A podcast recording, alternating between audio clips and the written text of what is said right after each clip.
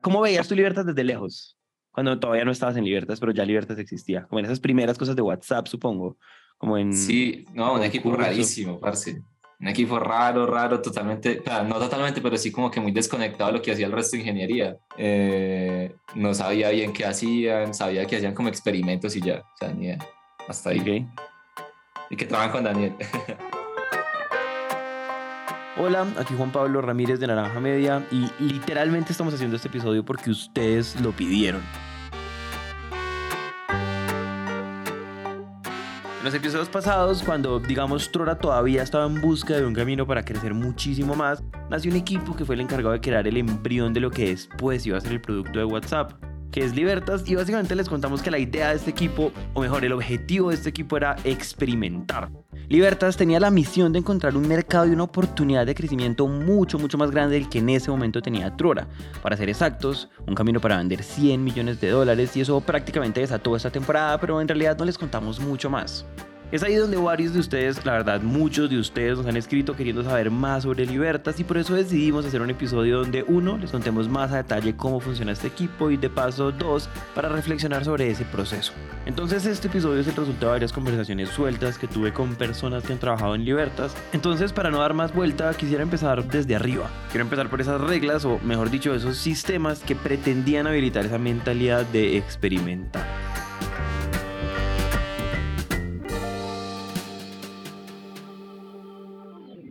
Fue muy chévere, sobre todo que Daniel al principio pues entró con todas las ganas, yo la verdad tenía pues mucho estrés y miedo porque pues no sabía, yo pues todo el tiempo he sido ingeniera de software y es la única manera que pues he conocido trabajar. Esto es 14 de mayo del 2021, ahí empezó todo.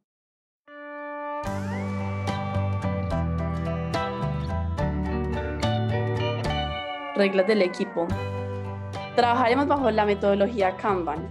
Hicimos un board como de en Jira, que es lo que nosotros utilizamos, y ahí poníamos como registramos todos los tickets que teníamos. Tendremos syncs diarios de 15 minutos. 15 minutos, o sea, eso se extendía un montón porque pues nadie sabía qué hacer. La habilidad del equipo es la agilidad. Necesitamos ser ágiles para lanzar las cosas. Salen con o sin aprobación de los otros.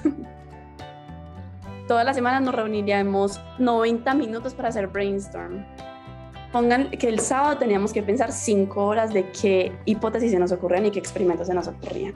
Y el domingo, eh, priorizando. Muchas veces el braviando porque no llegábamos con nada o porque no sabíamos qué hacer. Entonces fueron varios días, fueron varios, varias semanas y yo creo que meses en las que hacíamos esa rutina, todos los días, todas las semanas, de domingo a domingo, nosotros ahí. Y nos teníamos que leer un libro semanal y cuando nosotros lo leíamos, el hombre era bravísimo. O sea, él quería tener una cultura y es muy chévere porque cuando uno, y creo que eso es algo que, que rescató mucho esos días y es que uno se mete mucho en, en el qué hacer, qué hacer todo el día. Entonces tú tienes unos, no sé, me imagino que les, les pasó igual a ustedes. Uno tiene las tareas que sí o sí tienen que cumplir, que es como lo urgente, y los incendios del día a día, y ahí se te fueron las 8 horas, 10 horas, 12 horas que estás trabajando, y cuando lees de cosas nuevas, o sea, que, que cómo te das cuenta qué es lo que está pasando por fuera de la empresa. Y él nos decía, unas horas del día tienen que ser para leer cosas que están pasando por fuera, ya sea leer nuevas metodologías, leerse un libro, leer un blog de case, una empresa. Yo voy muy jodido para trabajar y hay unas reglas que me importan mucho. Eh, cuando nadie sabe lo que está haciendo, pues uno se tiene que educar. Entonces, una de las formas de educarse es que haya que leer un libro a la semana. Otra de las cosas es que haya que hacer una retrospectiva muy profunda de que hayamos aprendido. Otra de las cosas era medir muy bien qué era lo que estamos haciendo. Y la idea es que si uno tiene como una máquina que cada semana va mejorando y mejorando y mejorando y mejorando y mejorando, pues a la vuelta de 50 semanas uno tiene un cohete. Y la otra que para mí era muy importante era como mostrar que es posible, que uno con un equipo de cuatro o cinco personas puede hacer un trabajo transformacional que mueva la aguja de una manera dramática, que uno no necesita 50 personas para hacer una cosa increíble, que uno puede hacer con cinco y quería setear un estándar de calidad de trabajo eh, multidisciplinario, porque estos son personas que tienen skills muy distintos. O sea, somos tres ingenieros, viene María, que pues eh, es ingeniera civil, pero pues ha trabajado como product manager, eh, está María Ángel, que es ingeniera química, pero había trabajado en consultoría, como, o sea, viene Lau, que estaba en recruiting y ahora viene acá a Libertas, como que tenemos como todos los perfiles Y yo siento que no más como el compartir con diferentes como tipos de personas te nutre mucho, porque no es como que María se siente y me enseñe cosas, pero yo veo ella cómo analiza las cosas y digo como, ve, oh, esto tiene sentido en producto. Entonces como que yo ya veo otros productos y no puedo como no pensar en analizarlos de esa manera. Entonces yo quería que el que fuera ingeniero tuviera un skill muy fuerte de negocio y que el que fuera de, negocio no dijera yo no sé hacer código el principio de autosuficiencia también es algo que nosotros teníamos que ver en el día a día. Y autosuficiencia me refiero a que uno está muy acostumbrado y cuando las empresas se van volviendo grandes, no, es que Juan Pablo es la persona de, diseño, entonces tengo que esperar, Juanpa, ¿cómo estás? Necesito hacer una pieza, necesito hacer un, no sé, un, un one pager que explique el producto. ¿Cuándo lo puedes tener la próxima semana? Ah, bueno, entonces esperas a la próxima semana. Y es el sentido y el principio de autosuficiencia, de cómo puedes como desarrollar ciertas habilidades que te permitan a ti iterar sobre eso ya mismo. O sea, Daniel me decía, las cosas no pueden durar una semana y un experimento no puede durar solamente, o sea, puede que midamos en una semana, pero se lanza hoy mismo. Y, y se lanza tú haciendo las cosas de diseño y se lanza tú vendiéndole al cliente y se lanza tú siendo el bot porque nosotros hacíamos desde la, desde, lo, desde la parte comercial de ir a destacar clientes, ir a reuniones comerciales, como la parte de... Diseñar piezas gráficas porque toca hacer un post en LinkedIn y pues no le vamos a pedir al equipo de diseño que se ponga a hacernos cosas, como en verdad es hacer todo lo que sea necesario como para cumplir lo que sea que queremos. Pasar por Libertas me volvió creo que mucho más empática con otras áreas de la compañía, entonces me volvió mucho más empática con el área de sales, me volvió mucho más empática con el área de marketing. Yo desde producto siempre estaba pensando en cómo entregamos el mejor producto, pero nunca había pensado los, los retos que implicaba traer los leads a ese producto. Como que era siempre algo que había pensado, ah, eso es algo que tiene que hacer marketing. Y eso pasa todo el tiempo. Yo creo que cuando uno ya se empieza a enfocar mucho en un área, está muy enfocado en hacer el mejor trabajo posible en su área, pero a veces le falta como salirse a ver como el scope un poco más grande. Y creo que eso tiene un montón de intangibles que yo ya que ya me hacen operar diferente como product manager, consciente o inconscientemente. Hasta aquí todo suena muy bien. Sin embargo, digamos, cumplir con estas reglas y ser coherente con la naturaleza, con la filosofía que hay detrás de Libertas, a la hora de la verdad sí tiene retos y quiero explicarlos con un énfasis particular en los ingenieros que han pasado por ahí. ¿Y qué es esto que estamos haciendo aquí? Eh, experimentos, empecé a encontrarme con un montón de terminología rara. Lo primero que uno podría decir es que las metodologías y el lenguaje de un equipo como Libertad son nuevas, sobre todo para alguien que ha estado haciendo solamente código. Sin embargo, al respecto, pues cualquier persona que quiera aprender con suficiente exposición va a aprender lo que sea, entonces esto en realidad no es preocupante. Lo realmente difícil para ellos fue llegar a una lógica de trabajo que en esencia era bien diferente. Eh, pues es que ingeniería ya es como una máquina que está muy bien montada en Truework. Tenemos muy bien definidos eh, cómo se asignan tareas, cómo se le asigna, pues qué tan difícil es una tarea. Eh, todo tiene un proceso de cómo debería ser el código, cuándo es que el código puede ser parte del repositorio de todos, cómo se lanza una feature. El manejo como de Jira, tickets, como todos los días está revisando como el progreso realmente de las tareas, cómo van. Todo eso ya está muy montado de cómo debe ser buena ingeniería, quién debe revisarlo, bajo qué ojos pasa como cada parte del código y cada feature. Entonces, el hacer buena ingeniería creo que ya lo teníamos muy bien definido, sobre todo desde el principio de esta empresa. Creo que es muy cómodo eh, uno pues estar todo el tiempo sí mejorando a, nivel de ingeniería, pero como ya teniendo un proceso que se sabe pues hacia dónde vas, qué es lo, cuál es el next step, eh, como hay mucha menos incertidumbre. En cambio, en Libertas estaba mucho más el factor de afán, como queremos hacer todo ya, queremos validar esta hipótesis ya, queremos saber si no funciona, también lo queremos saber ya para dejar de trabajar en eso. Lo que están escuchando no es solamente que hay un lugar donde todo parece más estructurado que en otro lugar. Bueno, sí, pero eso tiene una implicación que es bien importante y que en mi opinión es fundamental, y es que eso al mismo tiempo cambia cómo yo me siento con respecto a mi carrera cuando hago un trabajo o el otro. Y yo hablé mucho de esto con Márgara porque para un ingeniero su reto, su objetivo de carrera es generar buen código. Y tú no haces eso en, un equipo de growth. Tú no generas un buen código. Y tú no haces una cosa para que sea lo más estable posible. Eso no es porque va en contra de la naturaleza del equipo. Porque las cosas se caen, las cosas se rompen, cuando las cosas además funcionan también, pues no escalan, eh, las cosas son feas y eso, pues por lo menos a mí me genera estrés de que las cosas estén desorganizadas, mal hechas María me decía, me están, o sea, son seis meses de, de dejar de sentirme buena, porque Margarita es una ingeniera estrella en Truora, y me pusieron acá a apagar incendios, a que todo se rompa, a que nada sea estable. Todo se rompe muy fácil, todo es muy manual, está pegado con babas, cualquier cosa que yo hago puede tumbar a un cliente. Las herramientas que utilizamos no nos dan la flexibilidad para escalar y, y hacer las cosas bien, ¿no? Eso, eso es, creo que sí es importante, que era muy difícil hacer las cosas bien y con David como que nosotros aprendíamos que las cosas se hacen bien, que escalen, que funcionen, que no se caigan fácil. Porque lo que también pensaba y el, y el sentimiento de cuando uno está solamente en ingeniería es que las cosas tienen que escalar. Eh, y en, en, era muy difícil con las herramientas que trabajamos hacer eso. Entonces era mucha frustración eh, no poder trabajar como estábamos acostumbrados a trabajar. O sea, Margarita le, le, costaba mucho eso, me decía, Paz, es que yo, yo ni siquiera estoy utilizando, o sea, Margarita muchas veces ni siquiera hacía cosas de código, Margarita lo que hacía era utilizar soluciones no code para que todo fuera mucho más rápido.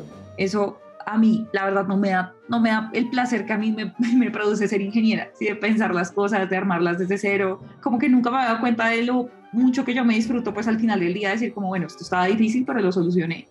Y estas herramientas no me daban para nada ese placer. La cosa es que, pues a nivel de negocio no hay mucho valor en que las cosas te hayan costado mucho o no, sino que si las cosas realmente le dan valor a tus clientes o no. En eso te resumo mi, mis, mis frustraciones y, y, y aprendizajes de, de Libertas. ¿Tú escuchabas eso de parte de los ingenieros? Como, como esa frustración.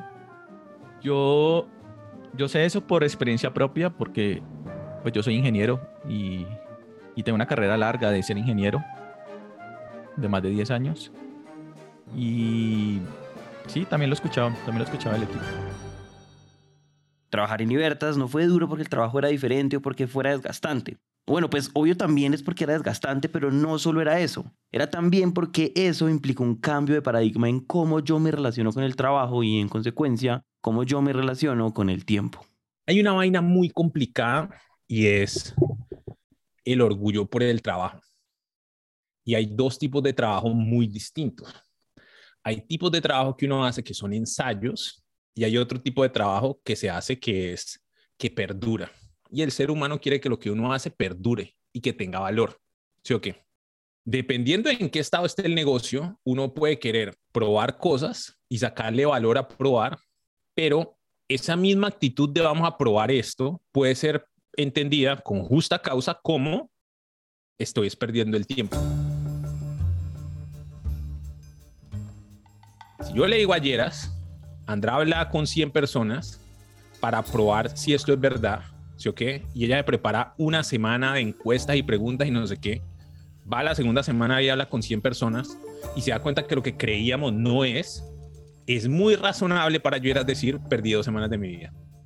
Es la vaina más normal del mundo, ¿sí o qué? Dependiendo de lo que uno esté tratando de hacer, esas preguntas de Yeras son muy buenas y si hacemos eso en sprints de semana de dos semanas por cuatro, cinco, seis, siete, ocho meses, hay un momento donde uno le pega al perro y todo ese esfuerzo vale la pena, pero no vale sino hasta ese momento. Quiero hacer énfasis en algo y es que en varias de las intervenciones que han escuchado hoy se usa mucho esta frase de hacer las cosas bien, como si en un lugar pudieran hacer eso y en el otro, pues no. Y entonces la pregunta que me hago, la pregunta que les hago es, ¿qué es hacer las cosas bien en un equipo como Libertas? Y para eso me gustaría profundizar en la esencia de ese trabajo, es decir, en la esencia de experimentar. Uh, los experimentos pueden ser una feature, pueden ser un producto, un canal de adquisición, una campaña de marketing. Entonces hay, hay muchas cosas que pueden ser un experimento.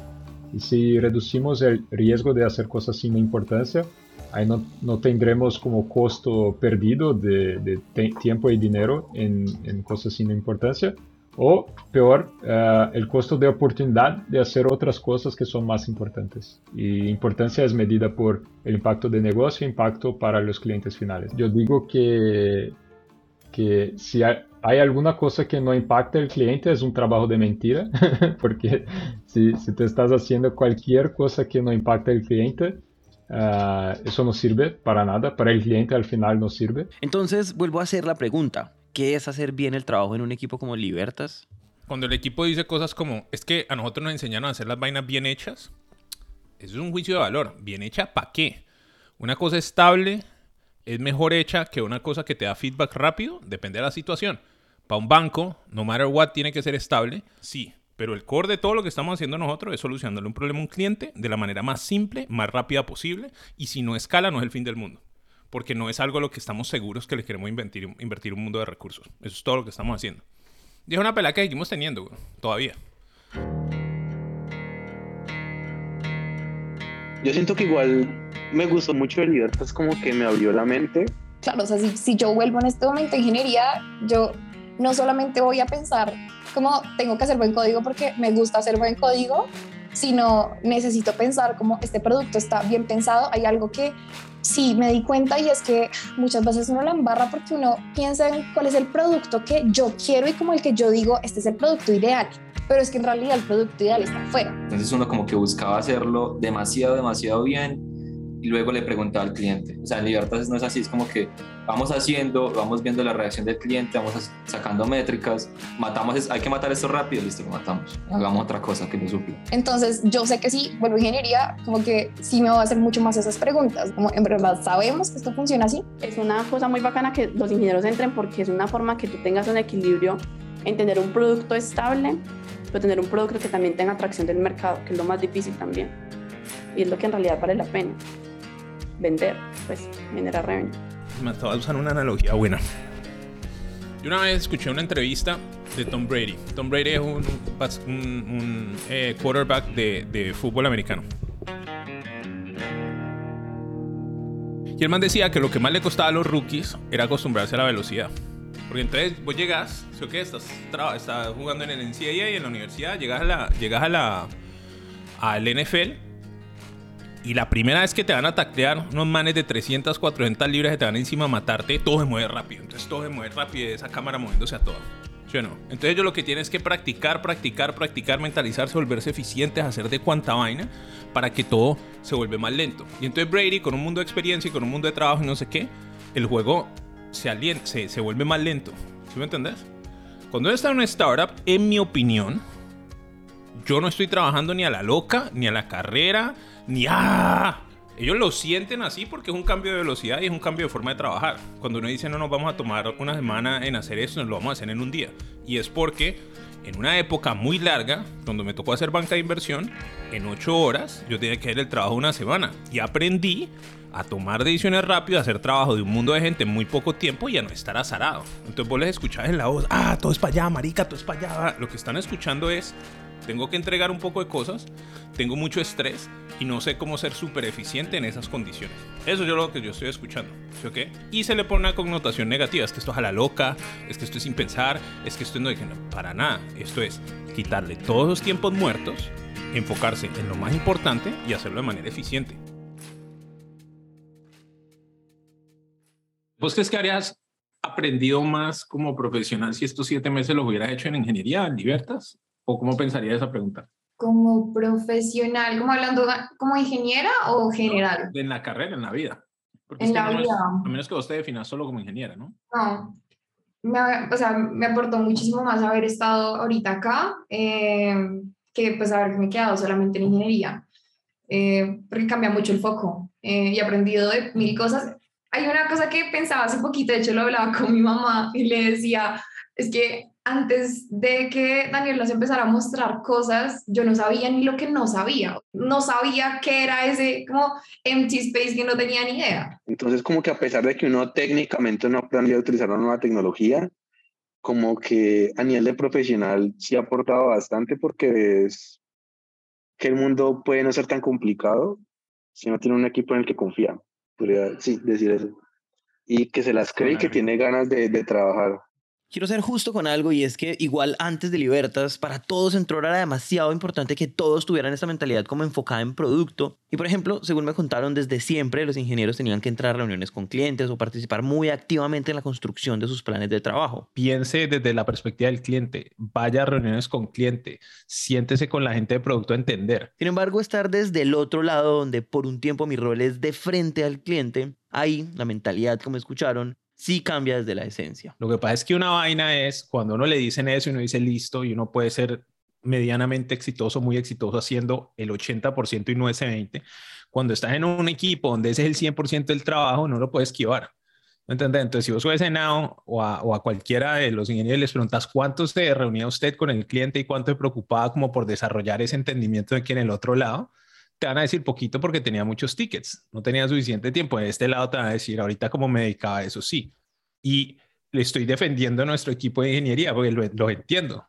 Si, si me explico, o sea, es foco en cualquier cosa nueva te va a dar una perspectiva distinta. Los podríamos mandar a estudiar antropología a, un año a hacer una maestría o algo y volverían con una perspectiva distinta. Em, lo que a mí me parece muy bonito y ni siquiera he escuchado las respuestas de ellos, pero hemos hablado de esto, es ellos le tienen respeto ahora a ese tipo de trabajo y antes no le tenían respeto, tenían solo suposiciones y decir eso por allá, eso no maneja probando cosas, eso no es trabajo bueno y ahorita no creen eso. Ahora, esto que les estamos diciendo podría interpretarse desde el otro extremo y es creyendo que entonces lo único que vale es experimentar y eso también es mentira. De hecho, hablando sobre esto con David, él me dijo esto. Puede haber personas que solo quieran trabajar en cosas nuevas, especialmente cuando uno tiene muy poca experiencia, siempre está tratando de perseguir cosas brillantes. Creo que uno se vuelve realmente senior cuando ya deja de perseguir tanta cosa brillante y, y entiende que a veces hay que trabajar en cosas que no son tan chéveres, pero que son necesarias.